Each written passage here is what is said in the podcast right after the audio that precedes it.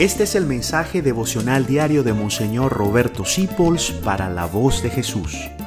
Queremos que la sangre de Cristo no se derrame en vano. Paz y bien en nuestro Señor Jesucristo. Estamos meditando los misterios del Santo Rosario y hoy comenzamos con los misterios luminosos que el Santo Padre Juan Pablo II metió dentro del Rosario y lo hizo muy bien porque hacían falta. Yo siempre lo pensaba.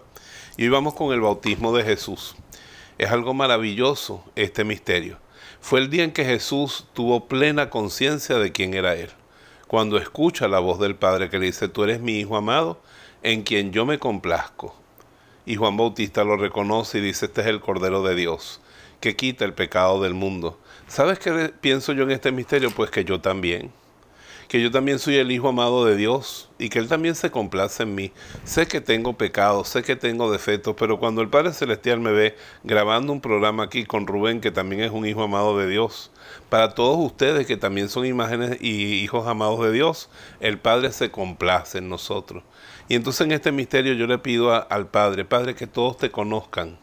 Somos como hijos que creemos que somos huérfanos y pasamos mucho trabajo, pero realmente tú nos amas.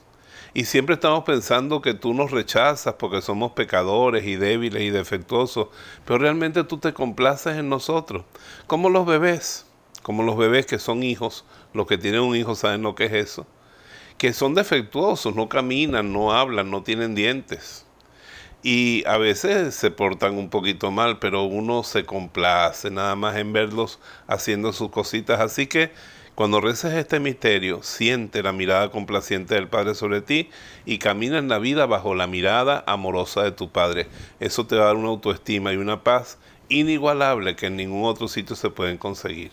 Que el Señor te bendiga, tu Padre que te ama, en el nombre del Padre, del Hijo y del Espíritu Santo. Amén. Gracias por dejarnos acompañarte.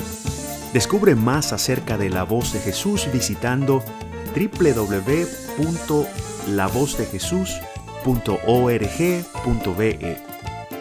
Dios te bendiga rica y abundantemente.